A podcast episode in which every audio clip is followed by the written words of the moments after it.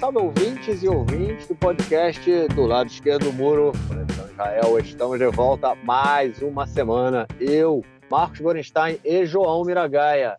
Fala aí, João. Fala aí, Marquinhos, tudo beleza? É, não sei como responder a sua pergunta. Vou te responder com uma outra pergunta. Tudo tranquilo pela Galileia? Não, não. Por aqui na Galileia tem que estar. Tá, né? Teve um pouquinho Por de tá manifestação tá aqui. Por aqui, está tá menos tranquilo. Aqui tá calmo. Mas como um todo, né?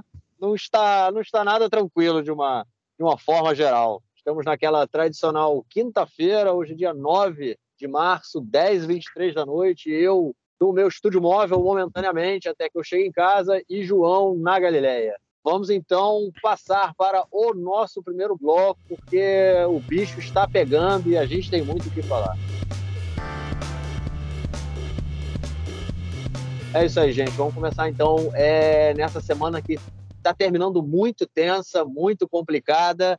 Vamos começar com a primeira notícia aí, tratando da toda a questão né, doméstica aqui, em função da, dessa tentativa do governo de fazer uma, uma reforma absurda no sistema judiciário. Enfim, a gente vem comentando isso nos últimos episódios. É, e essa semana a gente teve aí uma revolta, não é revolta, né, uma é, 37 de 40 pilotos é, reservistas, né, é, pilotos da aeronáutica, obviamente, né, pilotos de caça de Israel, é, 37 de 40 de um determinado batalhão é, informaram que não vão é, fazer serviço de reservista, não vão comparecer para o serviço de reservista é, caso essa reforma do judiciário seja aprovada. É, João, nossa primeira notícia aí do podcast mostra o tom que a gente vê na sociedade israelense, né?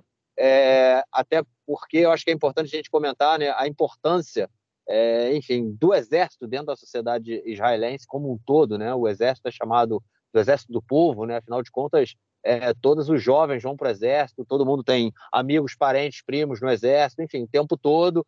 Então, é uma coisa muito próxima da gente, né? É, e a gente tem uma, uma, uma, vamos dizer assim, um grupo, um, um grupo da, da aeronáutica, né? Que é uma das forças, né? A força de elite, vamos dizer assim, a força em que pega aí é, pessoas mais capacitadas, tem que fazer uma série de, é, de exames para poder entrar, principalmente para eles serem pilotos, né? É, não é um processo fácil. É, uma série de jovens tenta todo ano e poucos conseguem, e geralmente são processos traumáticos também. Mas, enfim, quem assina essa carta aí, João, falando que não vai servir, é uma determinada elite dentro da sociedade israelense, muitas vezes uma elite, não uma elite também, vamos dizer assim, acho que é né? É, que também faz parte aí dessa, desse quadro como um todo, mas é um choque muito grande, porque a gente vê pilotos de elite, da elite, é, dizendo que não vão servir ao Exército, não vão cumprir com a sua missão caso essa reforma do judiciário passe. Não vou nem entrar nas repercussões, João, e de como o governo, é, setores dentro do governo trataram aí a postura desses pilotos, mas é, foi uma pancada séria para quem defende essa reforma do judiciário e deu uma estremecida aí nas relações dentro da sociedade israelense essa semana, né, cara? É, na verdade, eu vou entrar sim no que você não quer entrar, eu vou entrar. E eu quero, eu quero, eu quero fazer não, um comentário sobre o que você eu disse. Eu queria entrar para não, não conseguir aqui, é, para não ficar falando mais meia hora, mas entra aí, depois eu comento. É, não, pois é, eu vou falar, porque, porque isso não é pouco importante, não. E isso, não, enfim, tá, exige uma análise. Pois é, é, exige uma análise importante da sociedade israelense. Mas, enfim, eu só, vou te fazer só uma correção, Marquinhos, do que você falou. Eles não estão ameaçando não servir, ou não estavam ameaçando, melhor dizendo, não servir, caso a reforma passe. Eles já estão recusando a possibilidade de servir nesse momento, porque os pilotos eles fazem reservismo é, com muita frequência. É como você comentou muito bem, é, o, os pilotos eles são super selecionados, eles têm que ter o físico perfeito, eles têm que ter teste de QI, eles têm que se provar capazes de serem pilotos. O serviço para um piloto é, na Força Aérea Israelense ele tem um mínimo de 10 anos. Né? Ou seja, o, sujeito ele faz, sei lá, 3 anos de, de curso, né? É, de cursos básicos, tipo, aí depois ele pilota um tempo acompanhado até que ele começa a pilotar e para todo investimento ter valido a pena, ele tem que assinar um contrato de que ele vai ser oficial do Exército, é, enfim, que o período todo que ele, o período todo de militar dele durante, é, enfim, durante o período regular, ele dura no mínimo 10 anos. Alguns prolongam isso. E mesmo depois que ele se libera, ele sabe que ele vai ser convocado para o reservismo, para, enfim, tanto para treinamentos quanto para situações de conflito, com muita frequência, com muito mais frequência que, que outros soldados, né, que, outros, é, que outros oficiais, melhor dizendo, porque os pilotos são todos oficiais. enfim, o, o método para se tornar oficial em Israel também é muito mais simples do que, do que por exemplo, no Brasil não exige um curso superior é, do, do, das Forças Armadas, né? Que o curso para é, oficial ele é um curso curto relativamente, mas enfim.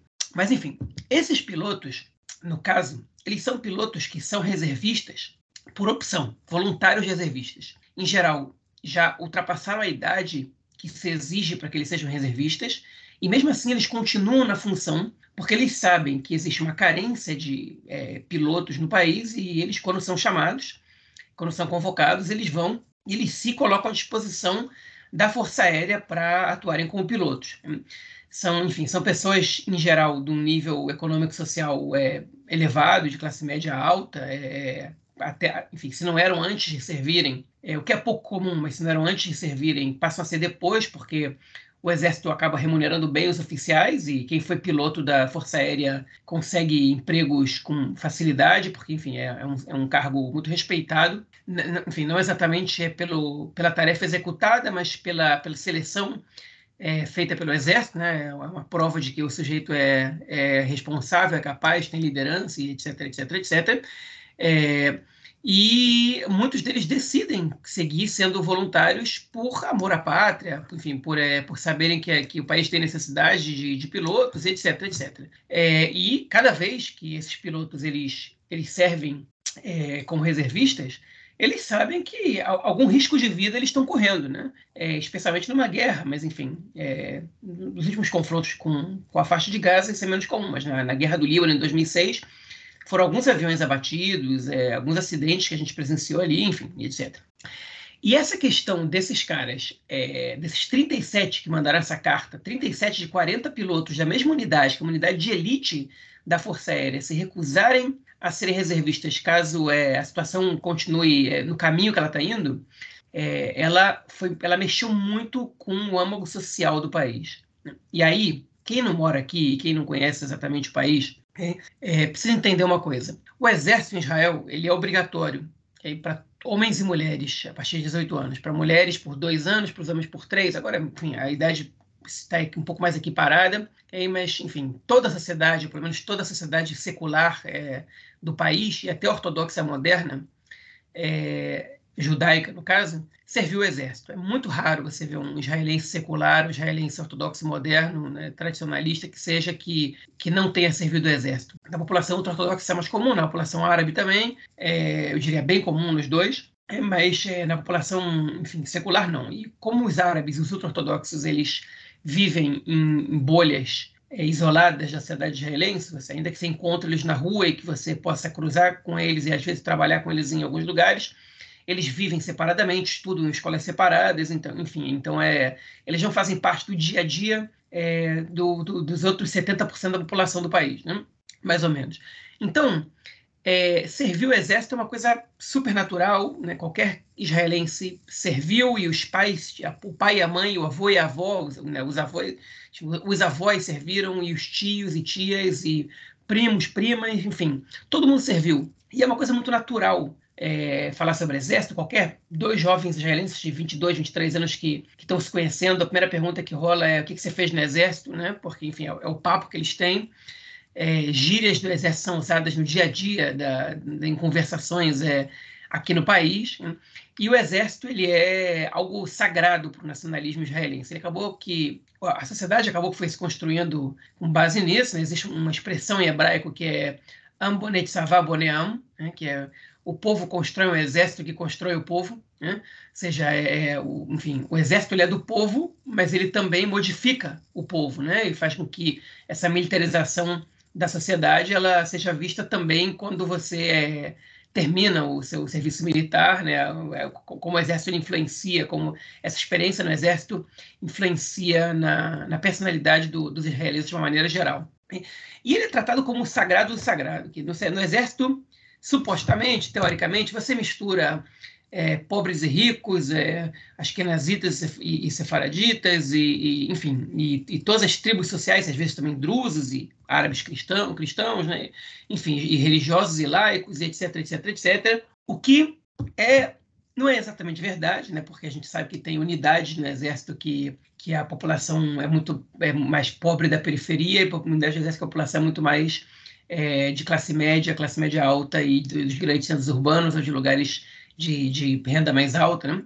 É, enfim, então não é exatamente verdade, mas entre os combatentes, é, em, em parte das unidades, parte importante das unidades, isso de alguma maneira é uma verdade, né? Enfim, e você e o companheirismo se vê no dia a dia do exército e, enfim, as pessoas fazem amizades para a vida inteira e ele é uma maneira de você igualar as pessoas, né? Como dizia o, o, historiador é, Benedict Anderson, né? Como ele escreveu no livro dele, o Comunidades Imaginadas, o nacionalismo ele é, é uma comunidade imaginada no qual você se imagina em situação de horizontalidade com, a, com, com as outras pessoas do, da sua nação de modo que o, o, exemplo mais radical que ele dava para essa horizontalidade é que não importa de que classe social você é, de que grupo étnico, de, de qual religião, o que seja, que os dois estão dispostos a morrer pela pátria. Né? E basicamente o exército é, é o principal é, é, o principal exemplo, né, dessa dessa teoria do Benedict Anderson que, enfim, que é muito famosa, muito conhecida entre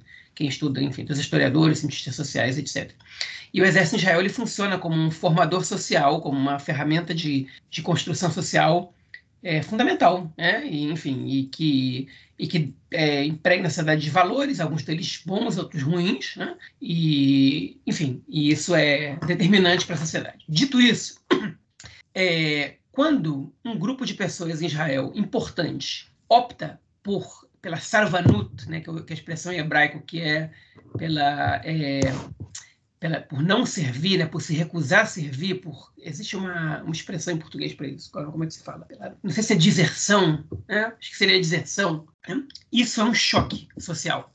Isso aconteceu pela primeira vez na primeira intifada. Um grupo razoável de combatentes se recusou é, a servir, julgando que o, o, papel do exército não era reprimir manifestações civis palestinas. Isso aconteceu é, na, na segunda intifada também, em menor escala. Isso aconteceu é, em alguns outros momentos da história, na, desconexão de Gaza, é, enfim, é, mas aconteceu em, em, um grau não muito grande e aconteceu em situações nas quais é, o, a, o, envolvimento né, do, do, dos soldados era, era estritamente com questões militares, ou seja, o sujeito não serve, ou o grupo de pessoas não serve quando julga que o exército está fazendo alguma coisa a, que, que não é sua função, da qual ele discorda, etc, etc, etc. O que está acontecendo agora é muito mais grave, muito mais radical do que isso. As pessoas estão se recusando a, a servir, está começando com os reservistas, mas não vai demorar muito para que isso chegue nos soldados é, regulares, ou nos oficiais regulares. Alguns, inclusive, já pediram dispensa do exército é, com esse novo governo. As pessoas se recusando a servir, não porque eles discordam das determinações do ministro da Defesa, ou do que, enfim, ou, ou do, de ordens militares, ou do papel do exército agora. Eles estão se recusando a servir para pressionar o governo a desistir de uma reforma que, é, que segundo eles, e com que eu concordo, é, com que eu concordo é, número e grau, gênero, número e grau, é, o Estado ele deixaria de ser uma democracia, né, pelo menos uma democracia nos moldes que a gente conhece, é, e um exército que não tem absolutamente nenhuma fiscalização de forças é, não políticas, hein, ele pode fazer tudo. E se o exército israelense ele já é criticado e, e ele já infringe direitos humanos em diversas ocasiões, porque a ocupação é uma infração de direitos humanos já constante, imagina se você não tivesse é, a Suprema Corte, por exemplo, fiscalizando e proibindo excessos. Imagina se, se o soldado sentisse que o respaldo político é tudo que ele precisa para fazer o que ele bem entender. Imagina essa situação. É, imagina o que ia acontecer com os palestinos, imagina o que ia acontecer com meu filho, que daqui a, sei lá, é, 13 anos vai estar se, ou menos, vai estar se alistando ao exército, 12 anos e meio vai estar se alistando no exército. Hein? Como é que, o, que, que tipo de cidadão, que tipo de sujeito ia ser formado para um exército, enfim, no qual é o, o respaldo político que é o que garante para o soldado é, qualquer é, desculpa para ele fazer o que ele quiser, né? Porque basicamente essa reforma ela, ela, possibilita com que isso aconteça e eu não tenho a menor dúvida de que esse é um dos objetivos dessa, dessa reforma, pelo menos de, alguns, de alguns que tocam essa reforma adiante.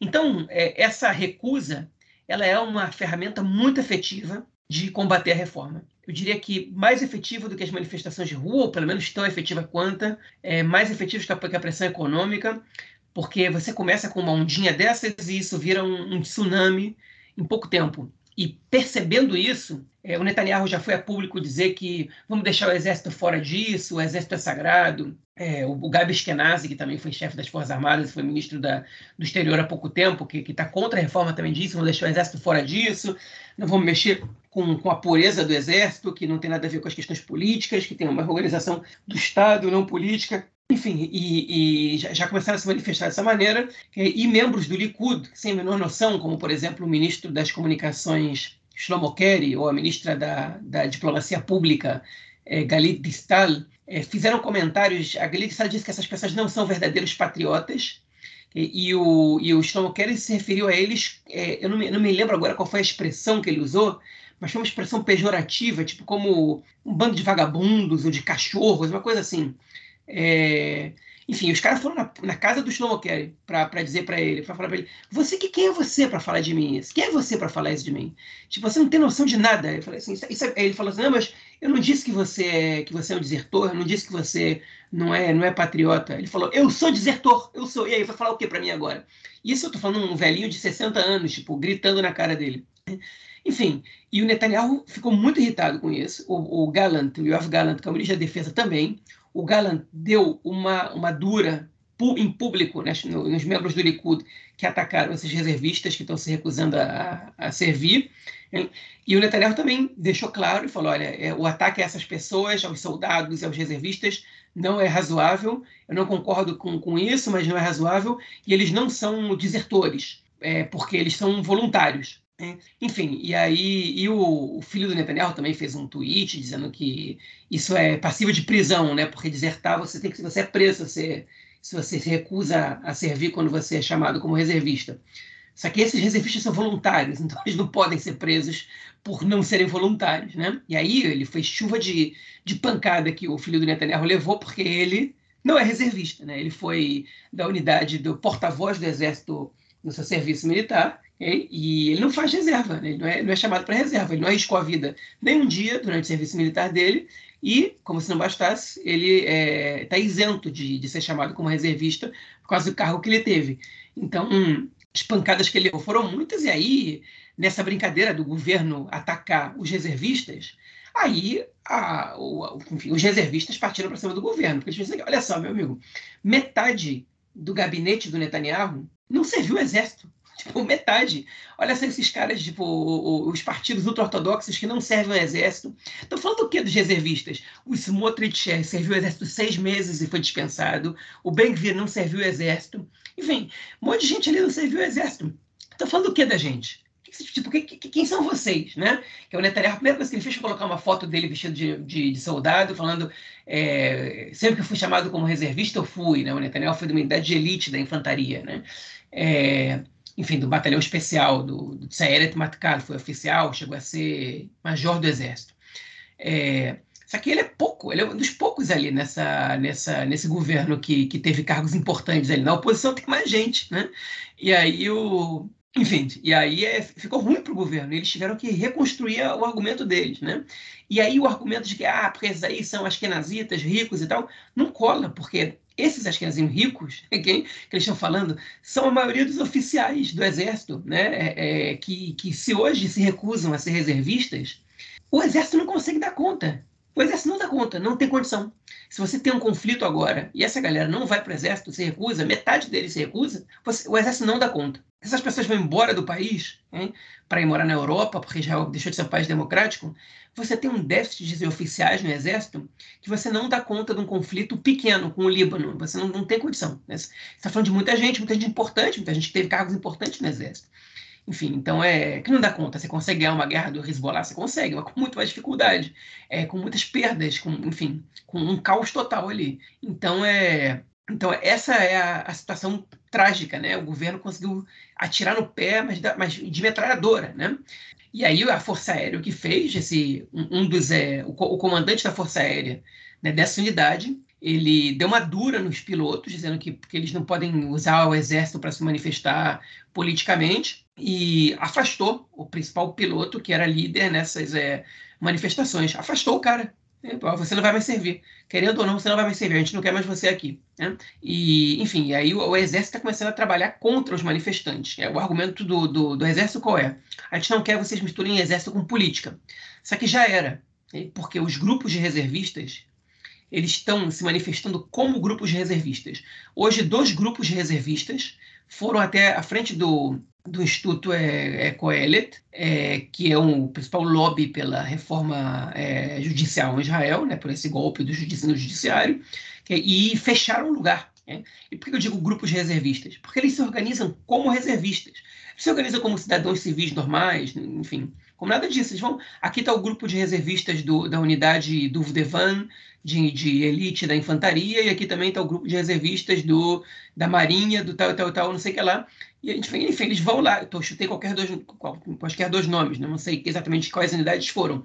Mas a gente sabe que são reservistas, porque assim a mídia mostra eles, porque assim eles se apresentam. Então, a verdade é que é, é, é, assim, essa, essa briga, ela, ela, ela tomou os meios militares. E é uma coisa que o governo não queria, mas esse é um capital simbólico que os reservistas têm, que é que eles não estão dispostos a abrir mão disso. Quer dizer o seguinte, eu sou uma pessoa que me dou para o Estado até hoje, que cedo meu tempo, arrisco minha vida para o Estado, de, ainda depois que eu servi o Exército.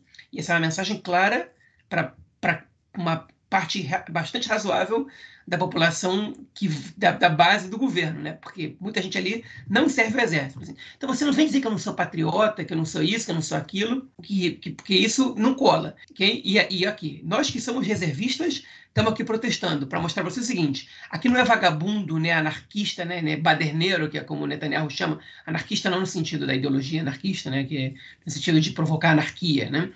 É, baderna, enfim. Aqui não é um bando de baderneiro, não. Aqui é um bando de patriota que está preocupado com o país e a gente vai aqui como reservistas que a gente é, como pessoas que se dão para o Estado. Eu quero ver vocês falarem aqui na nossa cara que a gente não, não é importante para o país. Enfim, então o, o, Exército entrou na briga política aqui.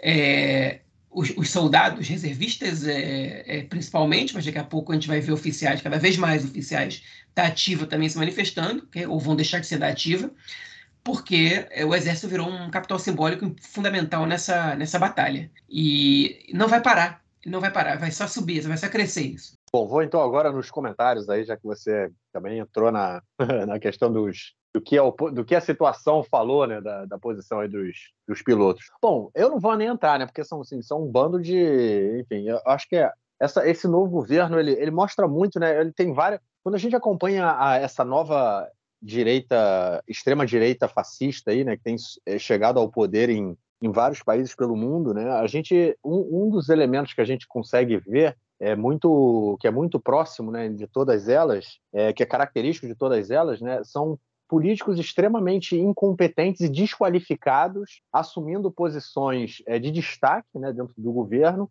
é, muitas vezes é, é, posições secundárias, né? Vamos como dizer, vamos dizer o, a, a a Distal, né? a Galita Distal, que é a, a diplomacia pública, né? e fala o que falou. Ou o cara, vamos dizer, da, da, da comunicação, o Kerry, ele não tem um ministério de secundário, né? o Ministério das Comunicações. É, enfim, são pessoas que são extremamente desqualificadas e sem nenhuma sem nenhum tato político, sem nenhum conhecimento de como fazer política, né? É, assumindo posições e que tem o único objetivo de jogar lenha na fogueira, né? Não são qualificadas para fazer um debate político, não são qualificadas para fazer um debate público, é, usam muita mentira e muita incitação né, como forma de fazer política, né, gritando o tempo todo, dando entrevista aos berros, né, uma coisa horrível.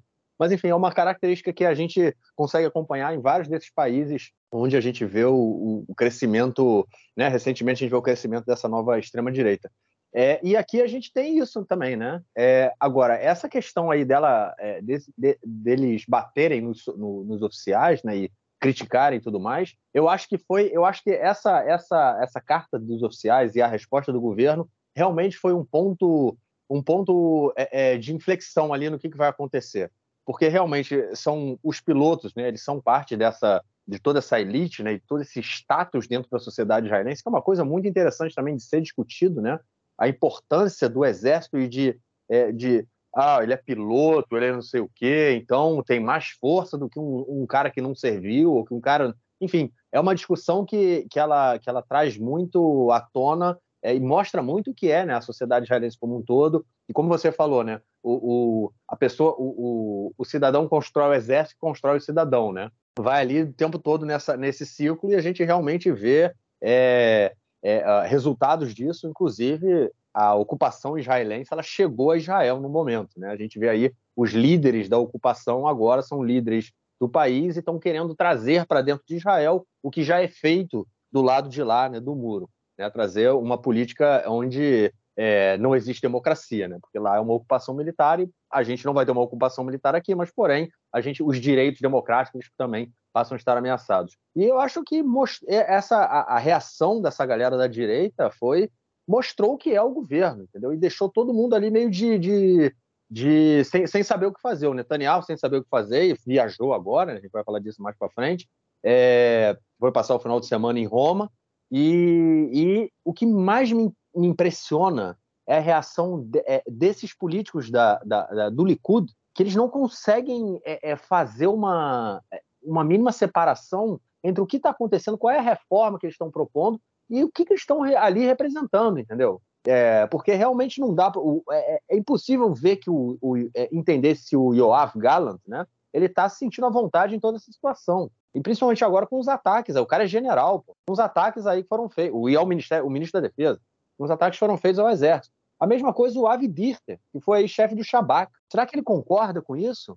Né? A gente tem, então, setores dentro do Likud que agora começam também a falar, meu amigo, não está dando, além de ter setores dentro do Likud que estão dizendo abertamente, ó, tem que chegar a um acordo, tem que chegar a um acordo. Hoje eu vi uma entrevista com David Bitan, que ele já foi líder do Likud na, é, no parlamento. Isso foi antes do corona. Ele, inclusive, durante o corona, ele, ele é, ficou doente, muito grave, quase, quase morreu. Mas, enfim, eu vi uma entrevista dele hoje que falou: não, tem que chegar a um acordo, tem que chegar a um acordo, tem que chegar a um acordo. Ou seja, há setores dentro do Likud que estão bem dispostos a chegar a um acordo.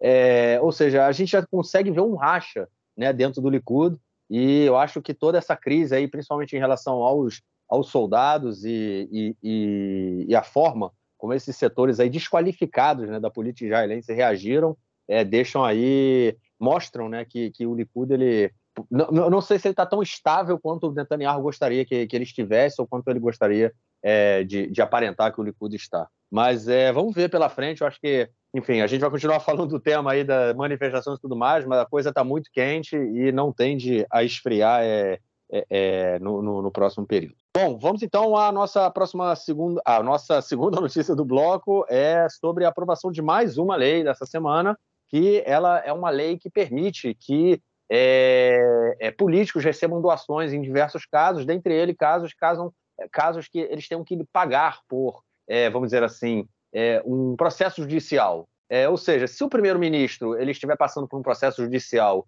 e ele quiser abrir um, uma vaquinha na internet para coletar fundos, ele agora, de acordo com essa lei que foi aprovada, pode fazer isso.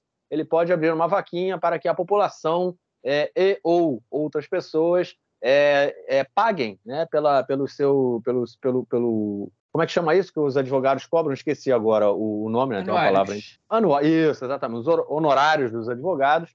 E agora o Netanyahu vai abrir uma. Ele tem, pode, né, caso ele queira, abrir uma vaquinha para que a população pague aí pelo seu julgamento. João, isso já tinha sido proibido no passado, é, e agora a, a procuradora né, do, do governo falou que essa lei aí não, não é muito legal, ela foi contra, mas mesmo assim o governo colocou para votação. Pois é, essa lei é mais um exemplo de como esse governo ele não respeita as decisões judiciais. Né? A Suprema Corte ela considera ilegal, dá as suas explicações e o governo novo vai lá e legisla é, retroativamente e, e, enfim, e cancela as decisões da justiça. Basicamente é isso que o governo tem feito. Né? É, ou seja, não tinha nenhuma lei, Aí a justiça decidiu e o governo vai lá e fala: ah, não tinha nenhuma lei, então beleza, a gente, a gente faz a lei agora para cancelar a decisão judicial. É, é, é, é, enfim, às vezes total de respeito do governo israelense sobre qualquer decisão judicial. Né? Agora, é, vamos voltar atrás um pouco nesse caso. O Netanyahu já tinha organizado uma vaquinha. É, na verdade, não foi ele que organizou, né? foram correligionários dele, enfim. Ou foi, seja, foi ele através de correligionários, digamos assim, né? aparentemente é, para poder pagar os honorários dos seus advogados, que não são baratos. Okay? Enfim, e a Suprema Corte decidiu que é, isso era ilegal, porque pessoas que doam para o primeiro-ministro, elas podem doar esperando coisas em troca. Né? E, na verdade, ela, é, essa decisão judicial ela obedeceu uma lei que foi votada na Knesset, que foi escrita por dois deputados do Likud naquele momento, que são os atuais ministros é, David Amsalem né, e é, Yariv Levin, é o ministro da Justiça e o ministro do Ministério da Justiça, né, enfim, se der tempo a gente explica o que significa isso depois, mas é que é, proibiram as doações de terceiros para qualquer atividade política e partidária. É, qual era a alegação deles? É que um doador ele pode ter interesse externo, ele pode ter esses é, é, perdão, né, numa doação. Você não tem como avaliar isso, é, então você, de primeira, já proíbe qualquer interferência é, enfim, de, de, de, financeira em atividades políticas ou de políticos. Né? É, e eles detonaram os discursos, até foram mostrados há pouco tempo né, pela, pelos meios de comunicação, ultimamente, por quê? Porque o Netanyahu, não satisfeito com, com é, dobrar o orçamento dele para aquisição dele e da esposa, para aquisição de roupas, ou quantidade de funcionários na residência oficial, é, ou quantidade de turnos que os funcionários trabalham, né, a pedido da sua esposa, Sarah Netanyahu, é, ele também quer receber esse dinheiro dessa vaquinha. E ele pressionou o Likud a aprovar essa lei. E aí o Yariv Levin e o David Amsalem votaram a favor dessa lei agora, que não só que permite Netanyahu receber essa doação, como ela passa por cima da lei anterior, que proibia que políticos recebessem é, favores, enfim, doações políticas, né, que você não tem como, como julgar qual é a procedência, qual é o interesse. A, a procedência você até tem, mas você não tem como julgar qual é o interesse. É, e e essa, essa lei que foi aprovada agora, ela não fala só sobre receber doações para pagamento de advogados, ela fala sobre receber doações de terceiros. É, ou seja, ela cancela a lei anterior. Então, assim, a cara de pau dos deputados do Likud que detonaram a outra lei, votando a favor dessa agora, somente para beneficiar financeiramente a família Netanyahu, é um negócio assustador. É, é um negócio assustador também no meio de uma crise econômica que o país está vivendo e, e sob o, é, a ameaça dessa crise se intensificar mais ainda no futuro próximo enfim, a família Netanyahu esteja pensando na, no, enfim, no, no, no, quantidade de shekel que, de, enfim, ou de dólares que vão entrar na conta deles agora, é, com, com orçamento maior para roupa ou, ou, ou para pagar os advogados, ou etc, etc. Enfim, sem se importar nada com, com o Estado. Então, a doação, enfim, a, o, o orçamento para para a campanha, tanto nas primárias como na campanha eleitoral, que era um orçamento público, é, ela, é, eu não sei se isso, se isso acaba agora, mas Agora você libera o, a doação privada. E aí, enfim, é, você tá, você, você abre um espaço para corrupção, né, que é, enfim, que é infinito, né? Porque doador ele, ele não, enfim, não necessariamente está doando, ele pode estar fazendo investimento, né? E como é que você vai saber? Como é que você vai fazer essa diferenciação? Você pode até ser contra, falar, não, eu acho que tem que ter doação privada e tal. Tudo bem. Vamos supor que você seja que você não concorde com o que eu estou falando. Agora você me explica por que, que esses dois parlamentares do Likud há cinco anos, né, perdão, há sete anos, eles faziam discursos incisivos e, e radicais e fortes contra é, a doação privada e, de repente, do nada, eles votam a favor dessa lei. É, só, enfim, ninguém me convence que isso não é, não é, não é mais uma é, excentricidade mesquinha né, da família Netanyahu, enfim, que está preocupada com a quantidade de dinheiro que eles vão botar na carteira, enfim, porque é lamentavelmente, de praxe, né? que é o tipo de história que a gente escuta em Israel com alguma frequência. Enfim, essa, essa é uma das bizarrices da semana. Né? Queria eu que fosse a única e a maior, mas não é. é e aí, já que a gente está falando da família Netanyahu, é, o, enfim, o Netanyahu viajou hoje para Roma, como o Marquinhos falou, né? e a Elal, que é a companhia de aviação que que faz o, o enfim, que, vai, que, que ganhou a, é, a licitação para fazer o voo da, da família Netanyahu, da família do primeiro-ministro, da esposa, no caso, da sua comitiva, para Roma, para uma visita oficial, ela também faz uma licitação para conseguir um piloto. E, enfim, esse piloto é voluntário, porque é uma espécie de honra você, você levar o primeiro-ministro uma visita oficial, né? E em duas semanas, absolutamente nenhum piloto se voluntarizou para levar a família Netanyahu para Roma. Nenhum. E eles tiveram que, enfim, dar um jeito de outras maneiras. É, eu, se não me engano, eles tiveram que contratar um piloto é, ou usar um piloto do serviço normal da Elal para isso, porque, enfim, porque ninguém se voluntarizou para isso. Foi um negócio, foi uma vergonha, uma vergonha nacional essa essa recusa, né? Nunca tinha acontecido antes nada parecido com isso na história do país. Para a gente ver em que situação se encontra é, de popularidade o nosso primeiro-ministro. Um absurdo, sabe um absurdo dessa lei? Para começar, essa questão né, da, da lei pessoal, né? Que a gente comentou isso há muito tempo atrás, já quando o Netanyahu ainda era primeiro-ministro, é, o Lapid era o líder da oposição. Isso aí não, não é atual, né? Está falando de alguns anos atrás. É, o, o, o, o Lapida ameaçou algumas vezes apresentar uma lei em que impedia com que impedia que é, deputados que estejam respondendo é, por crimes, né, estejam respondendo à justiça, puder, é, sejam fossem impedidos de ser primeiro-ministro. Explicando rápido para os nossos novos ouvintes, Israel tem uma lei que ela impede que deputados que estejam é, é, respondendo à justiça eles sejam nomeados ministro, mas não primeiro-ministro, ok? Ou seja, qualquer outro ministério o Netanyahu não poderia assumir porque ele está sendo investigado, ele está sendo julgado em três casos de corrupção, é, mas como primeiro-ministro ele pode assumir. Então, essa lei não foi, não foi apresentada pela, pela é, oposição na época, muito em função de terem falado que, que o, o, Supremo Tribunal de Justiça poderia barrar essa lei por ser uma lei pessoal, uma lei que teria, é, seria diretamente ligada para impedir o que o Netanyahu é, pudesse ser é, participar das eleições, né, ou ser nomeado primeiro-ministro, enfim, ser eleito primeiro-ministro, né?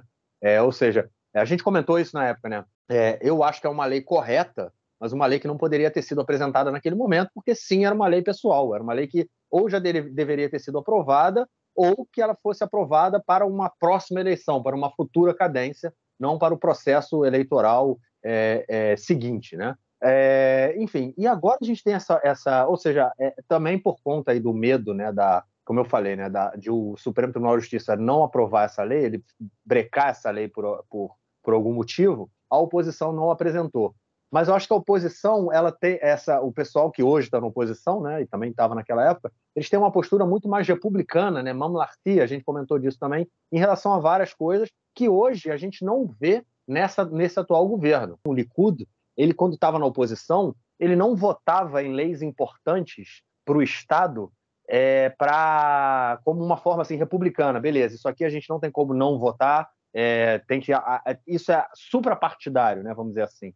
É, o Likud não tinha esse compromisso, né? E hoje a gente vê é, eles simplesmente aprovando, continuam, eles continuam sem ter um compromisso republicano de jeito nenhum e aprovam uma série de leis é, pessoais, né? Porque essa lei do Netanyahu é pessoal. Essa lei que foi aprovada agora é pessoal, uma lei que visa permitir o Netanyahu coletar fundos, fundos que, como os outros membros do Likud falaram, podem gerar diretamente uma possibilidade de corrupção e o Netanyahu está sendo julgado em três casos de corrupção. Ou seja, é uma parada muito bizarra, né? Porque não é só se ele tivesse sido estivesse sendo julgado por um crime que não tem nada a ver com corrupção, vamos dizer assim, a gente poderia até tentar, sei lá, é, mas não.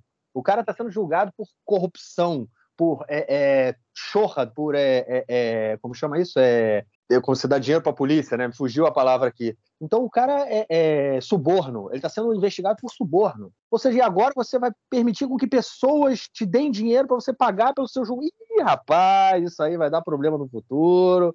Eu não tenho sombra de dúvida. Isso mostra também a falta né, desse republicanismo, né, vamos dizer assim, é do, do Likud, né, que está aí realmente preocupado, como você falou, em, em agradar às loucuras né, e extravagâncias da família Netanyahu, que vai desde o filho que é, é, serviu, é, como é que você falou aí, que serviu pouco tempo no exército, não serviu, sei lá o quê, mas para mim também não importa, serviu ou não serviu, para mim é indiferente. O que importa para mim é que o cara tem 30 anos de idade, mora com os pais, não trabalha, não faz nada e fica só incitando no Twitter o dia inteiro. Ele é o 04, né? Ele era igual o 04, que ele ficava ali, não fazia nada, ganhava o mesadão do pai, daqui a pouco ele solta um rap. É isso. Vamos então ao nosso próximo bloco para continuarmos tratando aí de questões internas em Israel. É isso, gente. Agora a gente vai falar da reforma em si, né? De tudo que tem acontecido aí é, na reforma. Enfim, é, o, essa noite, né?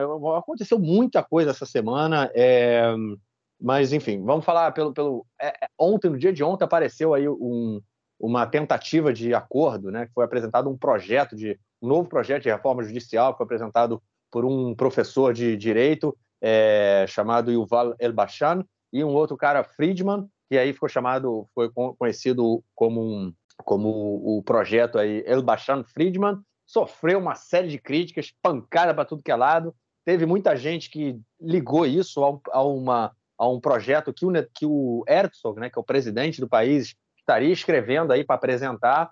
É, e essa noite, João, oito da noite, foi o Herzog na televisão, fez um depoimento, falou que é, na hora que ele te apresentar um projeto, vai todo mundo saber que o projeto é dele, que o acordo está próximo, que ele tem conseguido chegar a avanços aí importantes. Falou que ainda tá, tem coisas que precisam ser resolvidas, mas muitas coisas já foram acordadas é, e que agora, mas enfim, também nesse depoimento dele, ele desceu o pau e falou que essa reforma que está sendo apresentada pela, pelo governo, ela não pode continuar. Ou ela tem que parar, ou ela tem que ser substituída por uma outra reforma. E aí, João, o presidente botou as manguinhas de fora, né, cara? Não, mais ou menos. eu não estou satisfeito com, com o que ele está fazendo, não. Ele fez esse discurso às oito, mas não. Mas ele continua atribuindo responsabilidade aos dois lados. E isso é, isso é uma palhaçada. Porque tem um lado que está atropelando tudo, que não aceita parar com, enfim, com a, com a legislação, que, que, que não quer ceder. Okay? E tem um lado que está querendo conversar, okay? mas que não vai conversar enquanto não parar. E isso é o razoável. Okay? Você, como é que, tipo, o Lapida ele usa essa expressão. Você vai estabelecer uma negociação com um cara que está com a arma apontada para tua cabeça, você vai exigir que ele, que ele baixe a arma para vocês conversarem, né? Tipo, enfim se, eu acho que, que, é, que é totalmente razoável que pare, até porque você tem que escutar uma quantidade de pessoas, né? Que, que as críticas estão fazendo a reforma é que ela está passando é, a bel prazer aí sem escutar ninguém, sem escutar nenhum profissional. E isso é um, é um absurdo, tremendo absurdo. E o, o, presidente continua se comportando como se, como se os dois lados estivessem em pé de igualdade, como se o governo não tivesse mais responsabilidade sobre as coisas que acontecem do que a oposição. É como se, enfim, para começar a se igualar governo e oposição em qualquer situação, já é, já, já é igualar desiguais, né? Porque o governo tem a caneta na mão e a oposição não. E a maioria também tem mais poder que a minoria. E, o governo está atropelando. Né? E ele tem que falar essas coisas. No, no ah, mas o presidente tem que manter uma postura republicana, neutra. Então, a postura neutra exige que você trate uma situação desigual com a desigualdade que ela, que ela merece, que ela, que ela exige. Né? Você não pode é, dizer o seguinte: olha só, você que está matando e você que está morrendo, vamos lá sentar para conversar, mas se você que está morrendo não parar de reclamar e você que está matando não parar de matar, então, vai, então não vai dar, não vai dar para conversar. Tipo, pô, o cara que está morrendo ele tem o direito de reclamar. Né? Tipo, assim funciona. E, enfim, não sei se a minha comparação foi razoável, mas, é, mas para mim essa, o presente enfim, ele, tá, ele continua é, sem descer desse, desse pedestal de acima do bem e do mal e, e sujeito neutro e amado por todos os lados. E aí disse hoje que a história vai julgar os dois lados se eles não quiserem, se eles perderem essa oportunidade de conversar. Enfim, e é, isso é uma grande bobagem, que é uma grande, um comportamento esdrúxulo e patético dele nessa, nessa tentativa de intermediação. Por outro lado, a gente sabe que ele está costurando é, uma série de uma série de, de propostas. Hein? Ele foi, é, foi, divulgado pelo Aretz e pelo Ainet essa semana é, uma enfim, uma, um suposto, uma suposta proposta dele, né, que chegaria ao meio termo em algumas questões, é, mas ele já foi a público dizer que essa proposta que está sendo comentada não é a dele, né?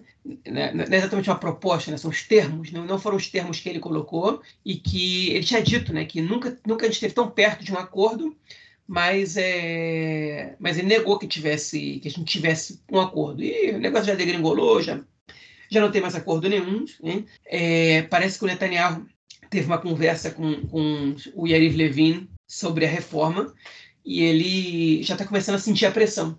Netanyahu já está começando a ficar muito preocupado com os resultados econômicos, com a popularidade do governo, com as respostas é, do ponto de vista internacional. Okay? O conflito não ajuda nem um pouco, a situação do conflito não ajuda nem um pouco. Quem escutou nossa edição passada do podcast sabe do pogrom né, que foi realizado na, na, na aldeia de, de Hawara, é, na Cisjordânia.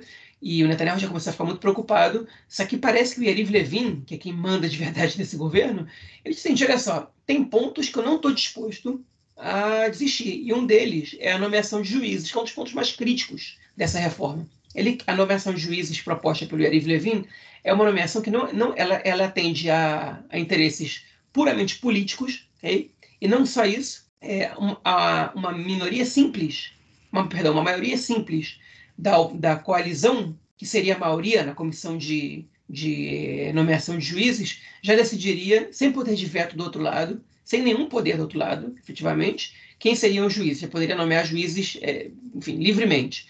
E ele não, não, não, aceita negociar essa parte. Alguns membros do Likud, né, nas internas, estão dizendo que o Yariv Levin ele vai negociar, ele está esperando só o, o minuto 90 para ele poder conseguir puxar a corda o máximo possível para ele, para que na hora que ele tenha que negociar, ele é, consiga negociar em termos melhores.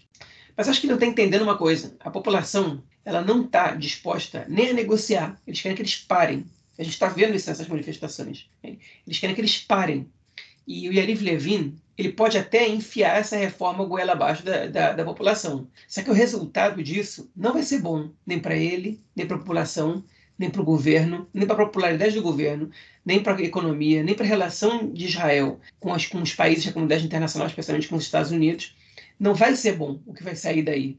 Agora, se ele se ele está disposto a explodir tudo que tem pela frente, tudo bem. Essa semana, o Levine e o Smotrich, que é o ministro das Finanças, se reuniram com, é, com membros da, da, do mercado financeiro né, e, e, e, empresa, e grandes empresários e tomaram muita pressão deles para que a reforma parasse. E, e o Levine ele saiu de lá falando: olha só, tem pontos que eu não vou voltar atrás. Não vou voltar atrás e acabou. É, o Smotrich, aliás, vai ser um ponto que a gente. Estou lendo agora a pauta, eu esqueci de colocar na pauta, né? mas, a gente, mas a gente vai precisar falar dele, né? que, sobre a posição dele em relação a, ao pogrom, né? porque isso também influenciou na, na, na, enfim, na situação de Israel do ponto de vista internacional. É, enfim, então é, é, essa, essa situação de como vão as negociações, estão alguém, estão indo para cá e para lá. Enfim, eu acredito que haja avanços, okay? mas é, se o Levin não é, ceder e ceder muito, é, nenhum desses avanços vai, vai se concretizar, porque quem está negociando em nome da oposição é, se entende um mínimo o que a população quer, é, enfim, sabe que o governo vai ter que desistir de pelo menos 80% dos princípios dessa reforma, porque, enfim, porque mais que 20% é, afeta a democracia israelense de maneira crucial. E o Levin sabe disso, o e o Simcha Rotman sabe disso, e o Netanyahu sabe disso, e a população tá muito, tem isso muito claro. E se eles não pararem, então a população vai parar o país. Então, cara, eu acho que diferentemente de outros é, é de outras aparições públicas, né, o Herzog dessa vez pelo menos se colocou contra a reforma, né? Era coisa que ele não tinha não tinha feito até o momento. Né? Ele falou que essa reforma do jeito que ela está, ela não pode continuar. É, se você, ele falou, se vocês quiserem trocar, né, troquem. Se vocês quiserem continuar a, a, fazer uma reforma, continuem, mas troquem a reforma, né? Ou seja, não precisa parar. Mas ele, mas ele não disse que isso não é democrático. Ele, esse é o problema. Ele não disse que isso não é não, democrático. Disse, ele não, disse não, a população não é, concorda. Isso, ele falou, a população, isso, é. metade da população não concorda. Então, é, mas eu acho, mas, mas é, aí é que tá, né? Eu acho que no momento em que ele está tentando apresentar uma proposta é, é, que tentando chegar a um acordo, né? Ele está querendo se construir como o adulto responsável na história. Está né? tentando escrever um acordo. Eu acho que, inclusive, eu acho que tem várias coisas aí desse depoimento dele hoje. Né? Primeiro foi assim, ele foi à televisão, a público dizer, é, é, se, se, falar disso, né, no dia que o Netanyahu não está no país, né? É, você comentou aí, né, que ele foi para a Itália, está em Roma, também tinha comentado lá no início. Mas enfim, é, o Netanyahu não está presente, o primeiro-ministro não está, o presidente vai, vai na, na, na, televisão 8 horas da noite, quando todo mundo liga a televisão para ver o, o, noticiário e dá e, e faz esse, esse essa, essa declaração, que eu acho que é, um, é uma coisa simbólica, mas é, mas é muito interessante. É, ele, e eu acho que no momento que ele tenta se construir aí como o cara que, tá, que vai é, ligar os dois lados, né? Ele, se ele começar a falar que não é antidemocrático, que a oposição, que a situação não pode fazer isso tudo mais, e aí ele vai, ele vai perder essa, essa, esse espaço que ele está tendo aí de negociar. Ele, ele, no caso, assumiria, vamos dizer assim, assumiria um lado, entendeu? Eu acho que esse lado ele, tá, ele deixou claro hoje, no momento em que ele fala que a reforma do jeito que está não pode ser aprovada. É, troquem a reforma, né, ou parem. Mas é, se ele começar a agredir o governo e atacar, ele vai o governo, assim. E como a gente viu, né, a gente tem setores do governo que não se não não, não tão não tem responsabilidade com nada, não tem preocupação com nada, falam que vem na cabeça, ou enfim, é, ou em outros lugares do corpo, mas eles falam. É, se o Herzog começar a falar, eles também vão atacar o Herzog, vão tentar é, deslegitimar, é, criminalizar, colocar como mais um da esquerda e tudo mais. E, e eu acho que para o presidente, essa, aí quando a gente coloca aí a questão do prestígio dentro da sociedade, né, eu, entre presidentes e pilotos, eu acho que os pilotos têm mais prestígio que o presidente. Ou seja, é, se os pilotos sofreram é, né, o que sofreram, é, apesar né, da gente ter visto pelo próprio Netanyahu aí tendo feito, fazendo uma defesa velada, o, o fazendo uma defesa direta, é, o, o presidente, amigo, se ele tomar posição e começar a bater na situação, concorda falando né, que ele é o que não é democrático que eles estão fazendo, que eles não podem passar o rodo é, do jeito que estão passando, ele, enfim, seria aí espancado e não teria ninguém que. Ele não tem o status, como o status dos pilotos, ninguém sairia em sua defesa, ele perderia o espaço que ele tem hoje nessa tentativa de construir, de, de juntar os dois lados e colocar todo mundo aí para sentar e conversar. E mais uma outra coisa que também está me incomodando muito nisso tudo é todo esse segredo né, que está sendo feito. Qual é, cara? A gente está falando de uma reforma judicial, a gente está falando de leis, estamos falando de, de, uma reforma que vai afetar a vida de toda a população do país. Por que, que tem que ser tão obscuro? Por que, que não pode ser discutido é, em, em, comissões, com profissionais, na televisão, que a gente saiba o que está sendo discutido? Por que, que o presidente os, os não, podem, é, é não podem falar, ó, ele está apresentando isso, se a gente não quer, não pode ser assim, tem que ser assado? Essa, essa toda, toda essa, esse é, é obscurantismo aí que está sendo é, que, tem, que tem, tem, sido a realidade dessas discussões também é uma coisa que me preocupa muito, né? Porque é, não tem sido nada debatido por baixo, está sendo tudo debatido por cima. Né?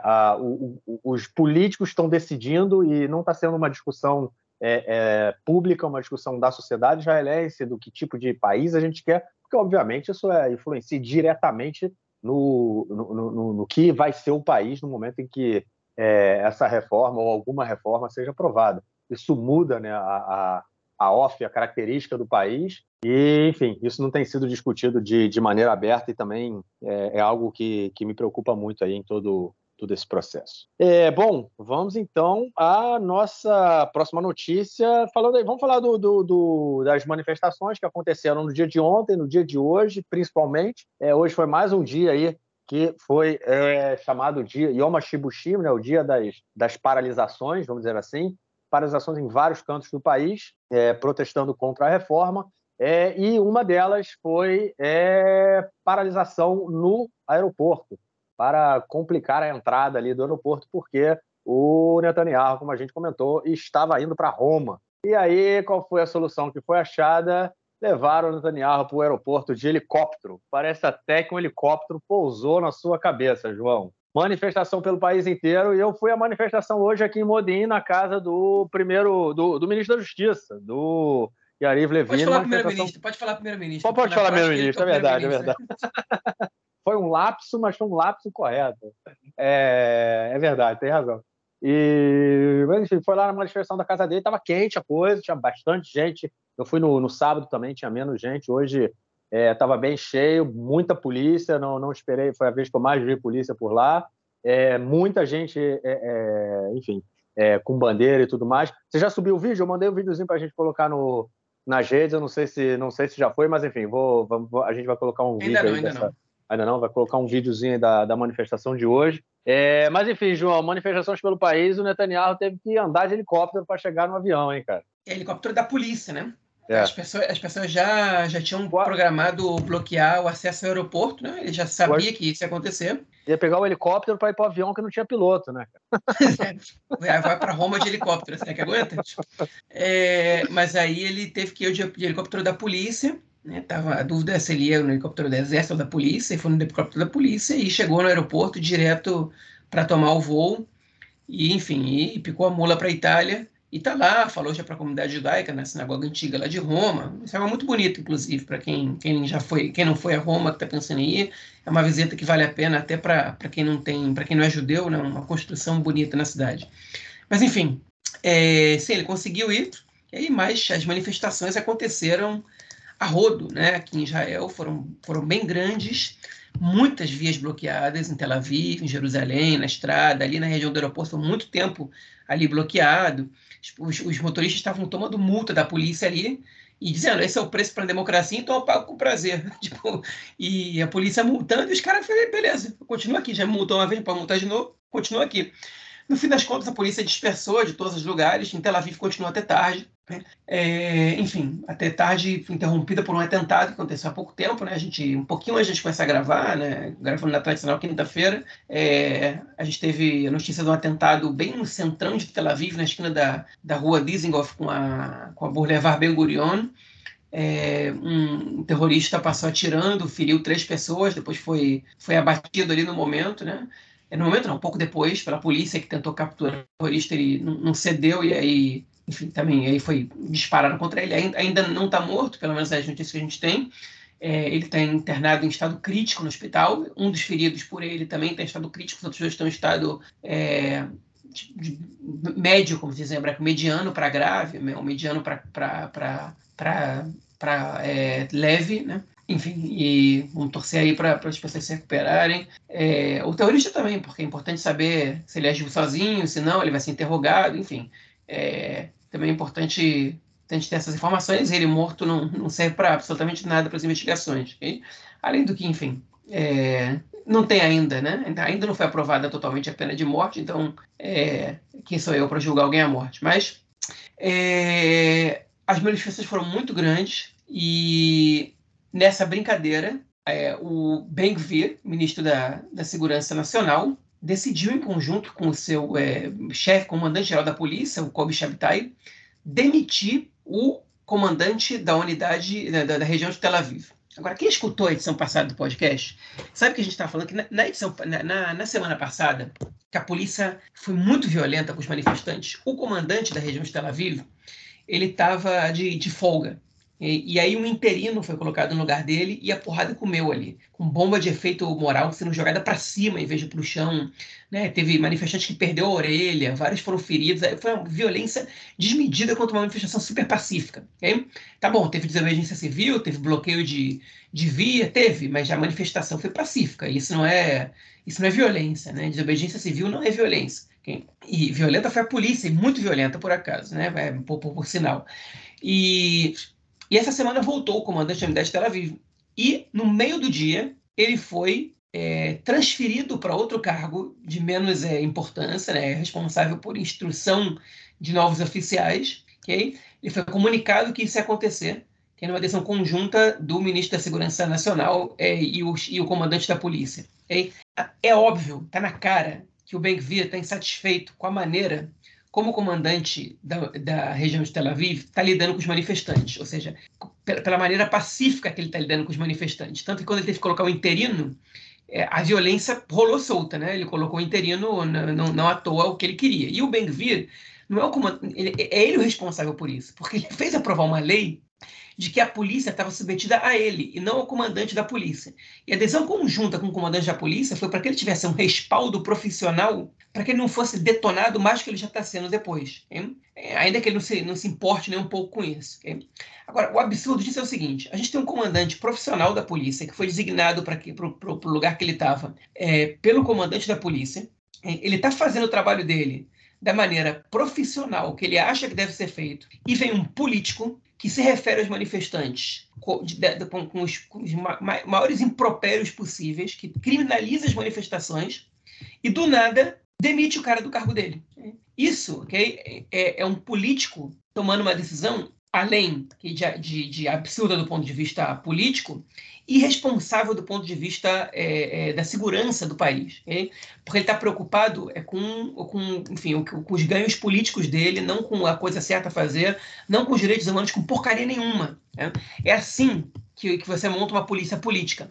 É você afastando os comandantes que não são violentos contra os manifestantes que estão discordando de você Né? É você controlando a polícia, é, a corregedoria da polícia, que é quem investiga os policiais que atuam de maneira irresponsável.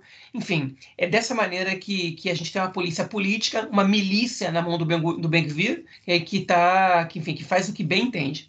Não à toa, essa ação do Ben-Gvir, ela foi tomada, ela foi, ele disse que já estava planejada desde antes, foi comunicada só hoje, tá bom, claro, né? No meio da manifestação ele comunica isso, né? Tomada antes, de repente no meio da manifestação ele resolve comunicar.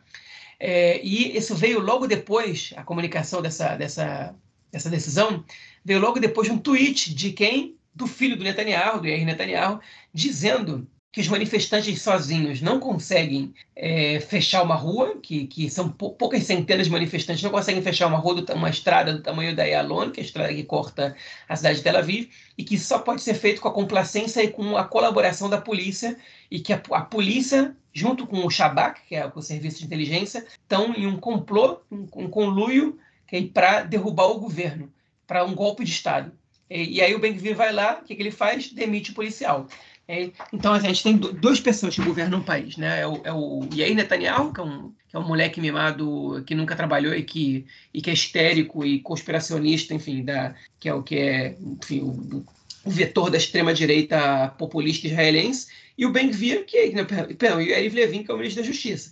E o Ben-Gvir está se aproveitando dessa situação, do caos total, para ele criar sua milícia, ok? E talvez já tarde demais quando ele deixar de ser é, ministro da, da Segurança Nacional.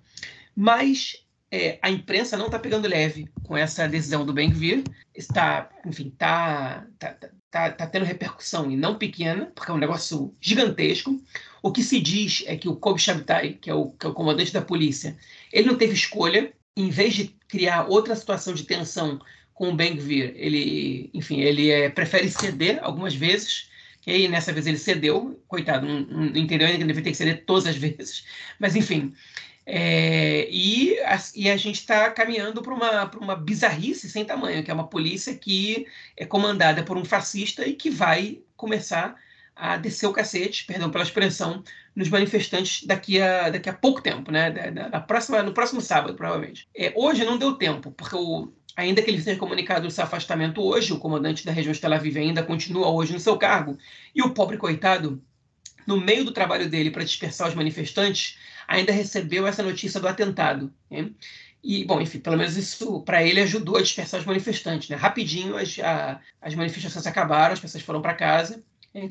porque a, ele teve que, que levar a polícia agora para investigar a situação do atentado, para evitar é, que outros atentados aconteçam. É, enfim, eles estão correndo atrás de, de, de, suspeitos de terem ajudado esse terrorista que executou esse atentado. Enfim, e a polícia agora se voltou a isso. E os manifestantes também entendem que não vale a pena você ficar na rua quando, situação, quando você tem uma situação dessa e que a polícia, nesse caso, está do lado deles, né? E que você não pode, não pode jogar contra a polícia. Aliás, os manifestantes tratam a polícia muito bem é, é, aqui em Israel. Eu vi, eu vi gritos deles. É, tipo, enfim, dizendo que é, é, é obrigado pela a polícia, obrigado a polícia por fazer seu trabalho e tal, porque hoje a polícia não foi violenta com eles. É, enfim, garantiu o direito deles se manifestarem. Quando eles estavam excedendo, a polícia tentou, é, enfim, terminar com, com os bloqueios é, considerados ilegais pela, pela, enfim, pela polícia e, tipo, aos poucos, eles foram conseguindo. Né? Mas, enfim, o atentado mudou tudo.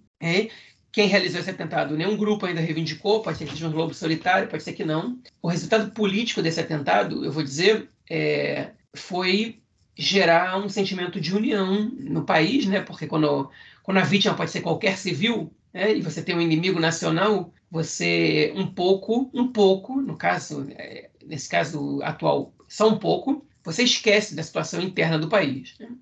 E você se volta contra o inimigo. No caso, é, pelo menos para você, todo mundo foi para casa para deixar a polícia trabalhar para encontrar se tem colaboradores, se tem outros terroristas no caminho, etc, etc. Né? É, em outros casos, se começa a cair foguete, aí não tem jeito. Aí os reservistas que forem convocados vão lutar e aí você vai esquecer de tudo que está acontecendo da reforma, porque, enfim, você está correndo perigo de vida. E é um tiro no pé de organizações que querem, que estão lutando contra Israel, de, enfim, por, por, pela motivação que seja, se querem acabar com o Estado de Israel, ou se querem forçar Israel a negociar, ou o que quer que seja, um atentado desse é um tiro no pé, nesse momento mais ainda. Você mobiliza o país é, a se voltar contra o inimigo comum. Por outro lado, era óbvio que isso ia acontecer, porque essa semana, a gente vai falar no próximo bloco, a gente teve uma operação das Forças Armadas em Jenin, que deixou seis palestinos mortos. Né? E isso não acontece sem um, sem um retorno. Então, a gente teve foguete na região da, da, da, do cinturão de Gaza e a gente teve esse atentado hoje. Né? Não, era, não, não tinha como não acontecer. Né? Não é, é esperar demais que, que essa situação é, enfim, que, que, que, os grupos palestinos fossem esperar o resultado da, de manifestações contra a reforma e pela crise política interna de Israel para se vingarem. É, só o timing que não, favoreceu os grupos palestinos. Né? Eles não foram não foram esperados e ele favorece Netanyahu, favorece é, o, o, o, setor que quer que a população esqueça da, é, da, do, da enfim, da, dos conflitos internos do país. Nada mais do que isso. Bom, é, só, só, só, pegando um pouco do fim que você você estava comentando agora, é, bom, para começar a questão do Ben ter demitido o cara da polícia, eu acho que é mostra o nível e o que, que para o que a gente está realmente caminhando, né? Porque é, realmente ele está criando uma milícia, né? É, já tem a milícia dele lá no na Cisjordânia, né? Que são todos os os jovens que andam armados matando palestinos e destruindo propriedades. É, e agora vai ter a milícia dele também do lado de cá, né, que ele, ele simplesmente passa por cima, mas mostra muito, é muito impressionante a, a forma como o Ben-Gvir ele realmente controlou tudo e, enfim, está passando o carro e realmente montando uma milícia, indicando, né, é, para é, posições de direção, né, das forças de repressão do Estado, é, pessoas que concordam com a sua política fascista, né? Ou seja, a gente realmente está tá, tá indo aí para um, um buraco muito, muito, muito complicado. É, e por fim, eu queria comentar sobre o que você falou do, do desse atentado, realmente, mas é, é, eu concordo que, enfim, que é um tiro no pé, mas é, a gente, se a gente for pegar a grande maioria dos atentados que aconteceram aqui em Israel no último, no último período, a grande maioria é de lobos solitários, né? são pessoas que não têm nenhuma ligação com, com é, grupos terroristas, é, simplesmente têm a oportunidade de entrar em Israel armados e entram, é, e fazem e acabam, acabam, enfim, acabam cometendo aí o, o atentado. É, muito pelo contrário, eu acho que os grupos é, é palestinos eles têm se mantido bem calados em, em relação a tudo isso que está acontecendo. Como você falou aí, teve mais um atentado, mais uma, um, uma, uma operação em Jenin, né, que deixou aí é, seis mortos, vamos comentar, além da, de toda a violência que continua acontecendo na Cisjordânia. E os grupos terroristas, tipo, os grupos é, palestinos, é, foi mal o lápis, mas os grupos palestinos não, não fazem nada, não tem, não tem tido reação. Eu, isso é uma coisa, inclusive, que está me deixando um tanto quanto é surpreso, é, não ver nenhuma relação mais é, forte aí do lado palestino. Mas vamos falar disso então no nosso próximo bloco. E é isso, vamos então passar para eles para tratarmos de questões relacionadas ao conflito palestino-israelense essa semana. É, João, vamos começar então pela primeira notícia que não colocamos na pauta, a notícia aí sobre o Smutrich, o ministro da ocupação, é, o ministro que é o responsável é, pela administração civil da Cisjordânia, é, e o ministro que em 1995, é, em 2005, né, em 2005, foi preso com 700 litros de combustível é, ali na região da Ayalon, essa via aí que corta Tel Aviv, hoje ele é ministro do Estado de Israel, é, e ele fez um, ele deu um depoimento né, na semana passada, depois do pogrom que aconteceu na, no vilarejo de Houara, ele deu um depoimento dizendo que o vilarejo deveria ser apagado do mapa. Né? Ele fez um, um, Twitter, um tweet né, dizendo que o, vila, é, o vilarejo deveria ser apagado Cara, do mapa. ele compartilhou, ele compartilhou um ah, tweet. compartilhou, isso, isso, exatamente. Aí perguntaram para ele por que, que você compartilhou o tweet, e ele falou: eu compartilhei porque eu acho que o vilarejo de Houara deve ser é, é, é, apagado do mapa, porém, quem deve fazer isso é o Estado de Israel, é, e não os colonos. Né? É, ele, fala, ele momento... ainda falou assim, de, eu, que não estou que não falando da, da população, estou dizendo isso, do, da aldeia. Né? Lojas, né? A população é, manda para o mar, não precisa matar. Isso, é. Ele falou, ah, tem que fechar a loja, tem que fechar as casas, não sei o quê, mas é isso. E ele falou que quem tinha que fazer isso era o Estado de Israel, é, ele em nenhum momento ele é, é, é condenou né, o pogrom em, em, o pogrom em Hawara, ele só falou que quem deveria fazer isso é o Estado, e esse, esse compartilhamento do tweet e o comentário que ele fez, né, em seguida, após ser perguntado é, por que, que ele compartilhou aquilo, gerou um, não vou nem dizer um mal-estar, né, gerou uma crise muito grande, é, envolvendo aí principalmente é, setores do governo americano é, e o embaixador americano dizendo que os comentários do, do Smotrich foram é, é, nojentos, né? É, é, como é que chama? Uma outra palavra que me fugiu agora é abominável. Repugnantes. Repugnantes. Repugnante, isso, exatamente. E na semana em que o Smotrich está indo, né, já foi, pros, ou está indo, agora não me lembro se ele está indo ou já foi, para os Estados Unidos, e o governo americano informou que nenhum é, dos seus é, oficiais, né, nenhum oficial de governo, nenhum ministro, ninguém vai encontrar com Bezalel Smotrich. É isso aí, João. Primeiro, os sinais aí de boicote é, ao governo israelense vindo do governo americano, né, cara? É, e é engraçado que com. Eu não, eu não, lembro se a gente chegou a comentar isso na semana passada, mas ele já tinha escrito um, uma postagem dizendo: Não, quando eu falei apagar, vocês estão me interpretando mal, que a imprensa sempre faz isso. Eu não isso, falei apagar, exatamente. eu quis dizer fechar as lojas, enfim. O cara falou apagar e curtiu o negócio falando apagar. Se quisesse falar fechar as lojas, ele teria falado. Ele foi questionado na entrevista. Ele disse exatamente isso. Hein? E aí depois ele teve que. E, e não colou, né? E aí depois ele teve que ele teve que voltar atrás e dizer que errou nas palavras e que não é assim. E aí o, o Netanyahu falou: mais importante é que ele voltou atrás e disse que não é isso que ele pensa. Mas não, mais importante coisa nenhuma. Ao contrário, o sincericídio ele cometeu na, duas vezes. Hein? Ele só voltou atrás por causa da pressão internacional. E, enfim, e essa, essa, esse é o nível do governo que a gente tem, né? Esse é, esse é exatamente o nível do governo que a gente tem.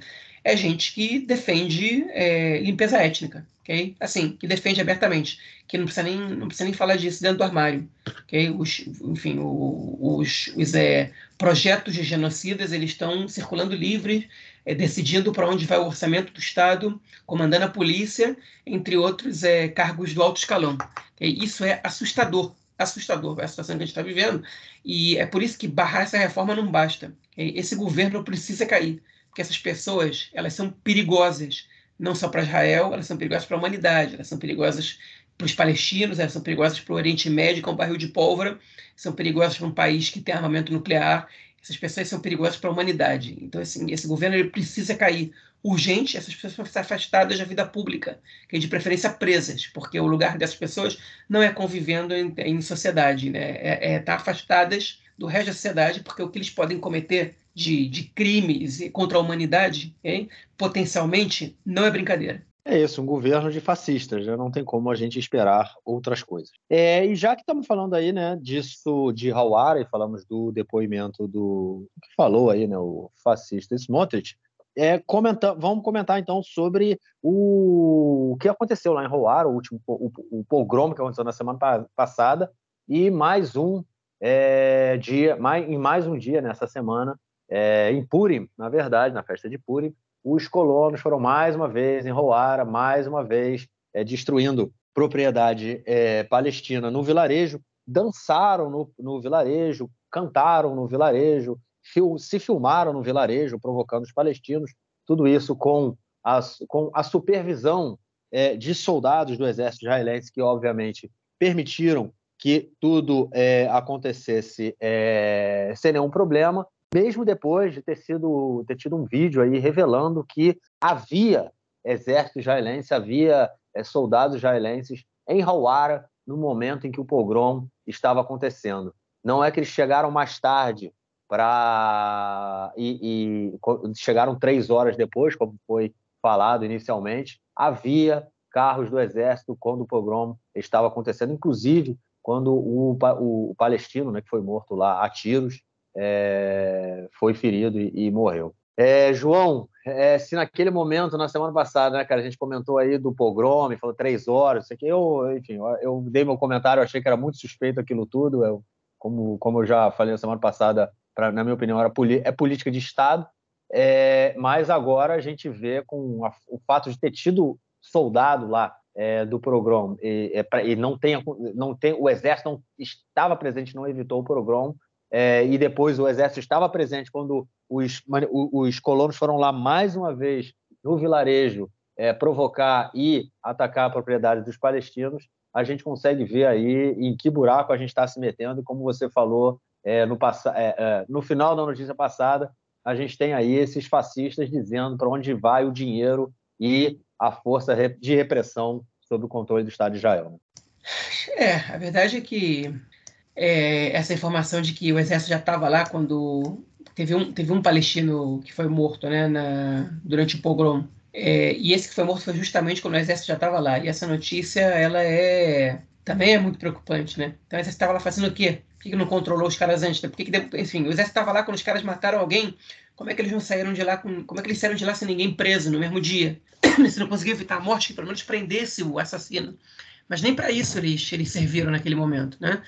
Por outro lado, a gente tem informações agora, né, que assim esses dias de que o exército evitou outro pogrom um dia depois ou dois dias depois no vilarejo próximo a Hawara. Ele, a inteligência detectou e eles conseguiram chegar a tempo de evitar que os, é, que os colonos entrassem no, no, na aldeia árabe.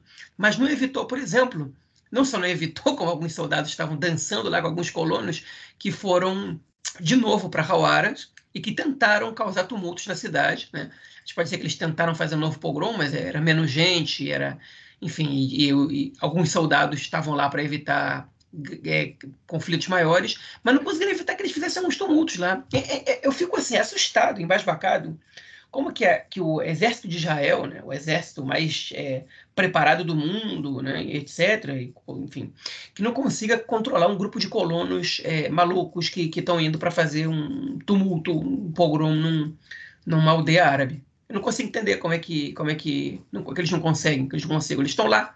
Né? Isso me, isso me assusta, mesmo, de verdade que, enfim, eu falei que essa, eu usei essa palavra muitas vezes nessa edição, mas é porque realmente tudo aqui assusta na situação que a gente está agora. É, tudo aqui assusta. É, enfim, e sei lá, eu não tenho, eu não sei o que pensar, eu não sei se, se o Exército está colaborando com isso, eu não sei, porque o, o chefe das ah, Forças Armadas, acho...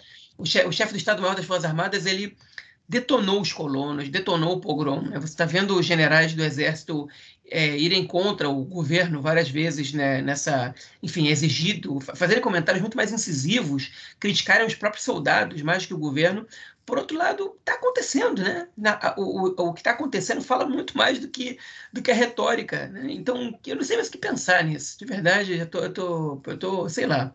É por isso que eu falo que é uma política de Estado. Eu acho que fica claro, né?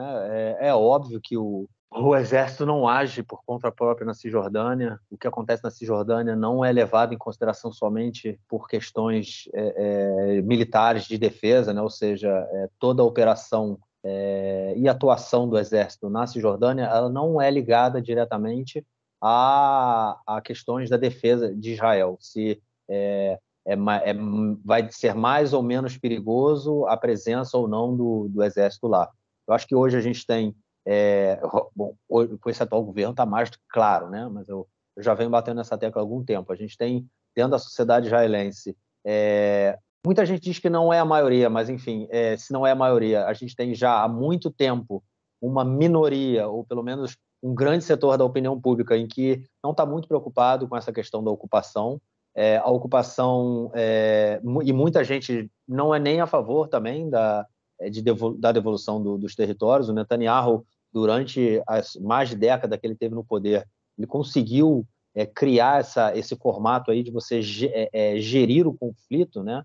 É, e isso fez com que muita, é, na minha opinião, com que boa parte da população israelense esquecesse muito do conflito. Né? A gente tem ali um conflito no nosso quintal, realmente. Se eu vou parar para pensar que é, a maioria do país está ali na, na, na, enfim, dentro da linha verde, né? a maioria da população israelense, todo mundo ali olhando para o mar Mediterrâneo e esquece o que a gente tem nas costas, né? que é a Cisjordânia. Então a gente não liga muito para isso. Eu acho que isso é um dos méritos aí, bom, eu não considero mérito, mas enfim, para ele é, é, do Netanyahu em relação ao conflito é fazer com que haja essa separação.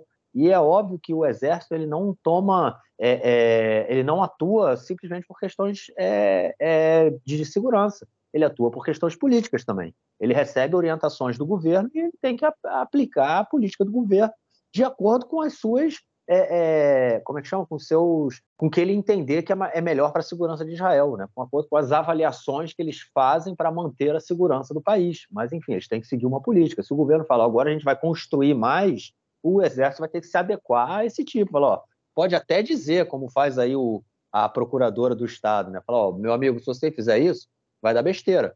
Mas o governo ele tem uma política que ele vai querer implementar. Isso já aconteceu várias vezes.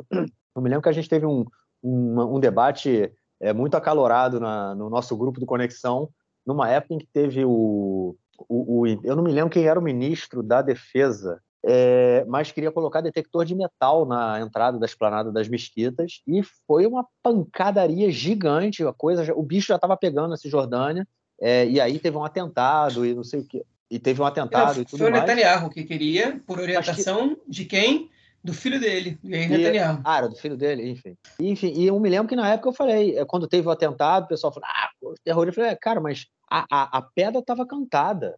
Os setores da segurança, do Shabak, eles falaram, não coloca o detector de metal, vai dar merda. E o Netanyahu foi lá, colocou o detector de metal, deu besteira, teve pancadaria na esplanada das mesquitas, teve mortos na esplanada das mesquitas, é, ah, não, morte tinha sido antes, por isso que ele queria colocar o, o, detector de metal. Mas teve depois violência na Cisjordânia que deixou os judeus mortos, inclusive, com atentados. E aí eu falei que a culpa era do Netanyahu e eu queria, teve gente querendo me comer vivo. Não, cara, a pedra estava cantada. E a, a, gente vê isso acontecendo diretamente, porque é, é, a intervenção do governo na política dos territórios. Né? E é isso, é assim, é, é, na minha opinião, é política de Estado. A violência dos colonos contra a população palestina não é de hoje, ela vem de décadas e ela é constante, ela é diária e não é só a opressão do exército que não deixa, que, que impede com que os palestinos, é, que impede o direito de ir e vir dos palestinos, é a, os colonos e o governo não tem nenhuma intenção, o exército também não tem, não é que eles não possam, é óbvio que eles podem. Se o exército quiser, vai botar ali dois mil soldados, vai prender todos os Nora Gevaot, né, a, juventude da colina lá, que são os terroristas judeus, meu irmão, bota dois mil soldados, prende todo mundo e acabou.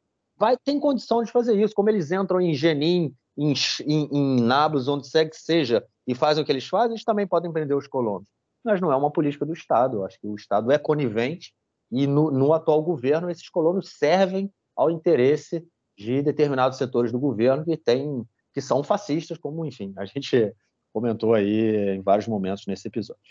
É, Bom, vamos então à nossa próxima notícia desse nosso bloco. Voltamos aí ao Benito Gvir, é, ministro da Segurança Nacional, que informou essa semana que ele recebeu informações, informações de que há manifestantes anarquistas, manifestantes é, contrabandistas, manifestantes que mais que eles podem xingar a gente? Enfim, há manifestantes contra a reforma que estão aí é, é, é, tentando, tramando o, a, o assassinato dele, do Ben-Gvir, do Bibi e da primeira-dama Sarara Netanyahu. É, João, ele não conseguiu provar, não mostrou é, nenhuma, nenhuma informação verdadeira que ele tivesse isso. Muito pelo contrário, acabou sendo desmentido no dia seguinte por, enfim, setores aí do alto escalão da, da política e polícia aqui de Israel. Além de tudo, é mentiroso, hein, cara? Não, mas isso é clássico, né? A gente tem que mentir. mas é. Não, ele foi desmentido é, em off, né? Ninguém deu a cara, mas ele foi desmentido em off, porque todo mundo tá com medo dele. Mas ele foi desmentido por muitos membros de alto escalão da polícia, dizendo que isso é mentira, ok? Agora, isso que ele disse era para fazer coro com a manchete do canal 14, que é o canal é a Jovem Pan de Israel, mas que, tá, que, tá, que o noticiário ultrapassou é, o canal 13 e o canal 11 essa semana, e já foi o segundo mais visto, né? é, que no dia que a Sara Netanyahu foi cortar o cabelo, a gente comentou isso na semana passada, no dia da manifestação passada, que fizeram tipo um bloqueio na frente do cabeleireiro, mas começaram a cantar um monte de música para ela, a manchete do, do noticiário foi é, tentativa de linchamento contra a primeira-dama, né? Que, enfim, que é linchamento em hebraico não tem metáfora, né? Não é, não é uma metáfora para linchamento virtual, não. É tipo, quando se fala linchamento é, é tipo pegar, pegar de porrada, né? E é óbvio, cara, tipo, é, aquilo, aquilo assim era, uma, era tão longe da realidade, né? É uma mentira tão esfarrapada e tão fajuta para forçar uma vitimização e uma criminalização dos manifestantes, enfim, que, que chegava a assustar, mas aí o Ben-Gvir vai lá, solta uma dessa, que, que, enfim, que é tudo que o Netanyahu também está procurando desde o início, que é se vitimizar, quer dizer que ele ele nunca foi violento e que estão chamando ele de traidor e blá blá blá blá blá, ok? Mas no fim das contas, não, eu não sei, esse, esse caso não tem repercussão, até porque o Ben-Gvir não tem a, a, popularidade do Netanyahu, né? Enfim, então é, é só, só para vocês terem a noção do tipo de bizarrice que a gente lida aqui todo dia, mas não vamos gastar saliva com essa, com essa questão não, porque já, já foi demais, já falamos demais o nome desse sujeito. Bom, João, então gasta sua saliva para falar da, de mais uma operação do Exército de Israel em Jenin. Dessa vez aí deixou seis mortos, inclusive o terrorista que matou os dois colonos no, no vilarejo de Hawara antes do pogrom na semana passada. João, cada semana aí a gente tem quase dez mortos do lado de lá, hein, cara? É, e teve, enfim, teve atentado essa semana como resposta disso, né? O ciclo de violência, ele só gera mais violência, né? Enfim, o exército foi, entrou em Jenin para pegar o autor do atentado, né, contra, o, enfim, contra os irmãos gêmeos, que irmãos gêmeos não, perdão, contra os irmãos que estavam que estavam no carro ali próximo a Hawara, que foram é, que foram baleados e mortos. E, enfim, por alguma informação da inteligência, descobriram que eles estavam em Jenin. E o exército fez uma operação ali, acabou que dois soldados foram feridos, mas em estado não grave, né, já estão já estão bem, aparentemente já foram liberados do hospital para ir para casa é, e seis palestinos morreram. Entre eles, no início era o suspeito, depois se comprovou que foi o autor do atentado. É, enfim, um sujeito que parece que tinha ligações com o Hamas. Se não era membro do grupo, era simpatizante, porque encontraram fotos dele com, com a bandeira do Hamas. É, o negócio é que essas, é, essas entradas, tipo, essas incursões do, do exército nesses lugares, eu não estou dizendo que não tem que pegar o terrorista, né? Eu acho que, que sim, que tem, que tem, que não tem que fazer, tem que, ser, tem que pegar o cara. O problema é que essas incursões, especialmente em campos de refugiados, elas acabam deixando o número de vítimas muito alto. Né? E isso é, enfim, isso é, é, é, é, uma, é um risco muito grande contra a população civil. Morre gente, morre gente inocente, etc, etc, que a gente já sabe e acaba gerando um. acaba fortalecendo o ciclo de violência cada vez mais. Ah, então tem que fazer o quê? Tem que, tem que deixar o terrorista impune? Não, você tem que arrumar um outro jeito de resolver esse problema, né? Essa é a, essa é a resposta que a gente, que a gente tem que buscar, né? Se, se fosse fácil, se fosse, se fosse, mais, fosse simples, a gente já, já teria respondido. Agora, a, lidar com a situação somente através da força, ela só traz para a gente mais um ciclo de violência. É, e nesse exato momento, Marquinhos, é, o exército é, ele está no vilarejo de, é, de Nilim, okay? na, que é na, na, aí no, nos territórios da Cisjordânia, que fica bem próximo da tua casa. Nilim fica um pouco, um pouco ao norte de Modi'in, que aí fica a é, noroeste de Elite, bem próximo da linha verde, okay? porque é aparentemente... Oi? É pertinho mesmo, é pertinho. Tem até um assentamento mesmo, chamado é. Nili, tem um assentamento chamado Nili, que vem, é logo antes de Nilim. Mas é, tem aqui, tem Modena, e um pouco em cima tem Hashmonaim, e um pouco em cima tá Nilin. Modena Elite, Nili, é, é Modena ele está do lado. Pois é, Nilin está tá ao norte de Hashmonaim, okay? e é porque, aparentemente, Nilin é a cidade de onde saiu o terrorista de hoje, né?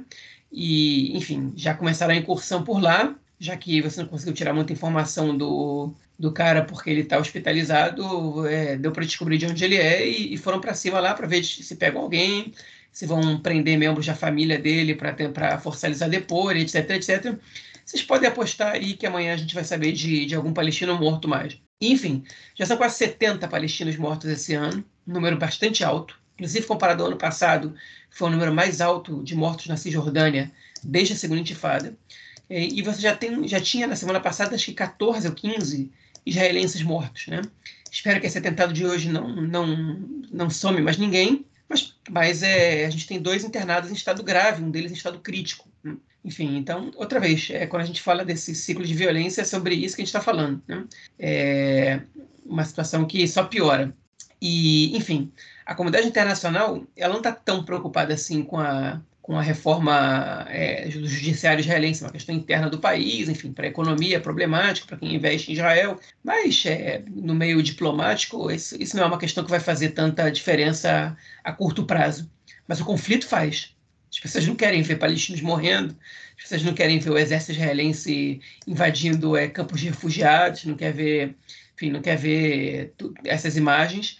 Né? A comunidade se preocupa com essa situação. Poderia se preocupar um pouco mais, talvez, mas mas essa, essa de fato é uma linha vermelha que, que Israel cruza frequentemente, a ocupação cruza frequentemente. É, e, enfim, e, e tá, segue cruzando, né, cada vez mais. Então, enfim, essa, essa, essa triste situação na qual a gente se encontra hoje. Ô, João, essa é uma linha vermelha ou é uma linha verde? É bom, é. bom mesmo. Depende da metáfora que você quiser usar. É do lado esquerdo do muro ou está é, em cima do muro? Enfim. É o mesmo, é, cai na mesma questão aí do nome do nosso podcast. É, é isso, é isso, é isso. Acho que, enfim, é... terminamos as notícias, né, cara? Vamos então passar para o nosso próximo bloco para ouvirmos o comentário do camarada Nelson Burd, que já me mandou o, o áudio dele. Eu não ouvi ainda, mas o Nelson já me mandou. Manda aí, Nelson. Meu caro Gorens tem amigos do Conexão Israel do lado esquerdo do muro. Mandar um abraço pro João, que curtiu muito a festa de Purim, né? as fantasias, o biscoito, aquele Osneyaman. O João gosta bastante dessa festa, assim como das outras também. Campeonato Israelense de Futebol Masculino, a liga principal, tem a liderança ainda do Maccabi Haifa, o atual bicampeão, quatro pontos na frente do Apoel Bercheva. É isso aí, no jogo que encerrou a rodada, no clássico de Haifa, o Maccabi fez 4 a 1 no Apoel Haifa. Maccabi Haifa 4, Apoel Haifa 1. Se o Apoio Haifa fizesse o crime, a diferença para o Apoio Bercheva seria menor. Lembrando que na próxima rodada o Maccabi Haifa vai enfrentar o Apoio Tel Aviv na cidade de Tel Aviv, com mando do Apoel, o Apoel que teve até um incêndio, não se sabe se criminoso ou não, no seu campo de treinamento perto de, do porto de Tel Aviv. Vamos ver de que forma. O Apoio Tel Aviv que não faz uma boa campanha, mas venceu na última partida por 3 a 1 o Beitar Jerusalém lá em Jerusalém. Um bom resultado. De repente o Apoio Tel Aviv está engrenando nessa reta final da competição aí, pode fazer um crime, pode tirar pontos do Maccabi Haifa na próxima rodada e o Apoel Bercheva vai jogar em casa com o Kriat Moná. De repente, nisso aí pode ter uma aproximação. É isso aí, então, um grande abraço. Valeu, mestrão, brigadão e estamos aí semana que vem, na hora que você quiser mandar. João, é, cansei, cara. Algo mais a declarar ou a gente fica por aqui, cara? Também estou morto, mas vou fazer um comentáriozinho pequeno. Não, não, sim, certamente comentou aí sobre a vitória acachapante do Apoio Tel Aviv sobre o Betar Yerushalayim em Jerusalém, né? O Apoio Tel Aviv que está capengando no campeonato israelense mais uma vez lutando para não cair, mas na hora que pegou, que pegou o Betar, meteu-lhe um 3 a 1 fora de casa, enfim, que, que foi para lavar a alma, né? Agora tem essa última rodada aí contra o Maccabi Haifa, mas não vai dar para escapar do hexagonal do rebaixamento não, mas não vai cair não. É, eu quero fazer um comentário só assim. Hoje faleceu, né? Hoje, quinta-feira, faleceu é, o Raim Topol, que é um, um, um é, ator muito famoso israelense. Você que está escutando a gente agora, que não sabe, não está se ligando quem é, ele é o ator principal do filme O Violinista no Telhado. Ele atua em inglês nesse filme, mas ele é israelense, né? É, de fato, eu não sei se ele nasceu em Israel, mas, é, mas ele é de cidadania israelense e vivia aqui. Enfim, então aí é, é Zichron Lebrachá, como se diz em hebraico, né? É uma, uma referência, um filme que virou referência para geração, para algumas gerações, né? E, e um ator de primeira aí. Enfim, só para a gente não deixar passar. É, ficamos por aqui então, João. Nos falamos na semana que vem e gravamos nosso próximo episódio. Forte abraço. Abraço, até mais. Valeu.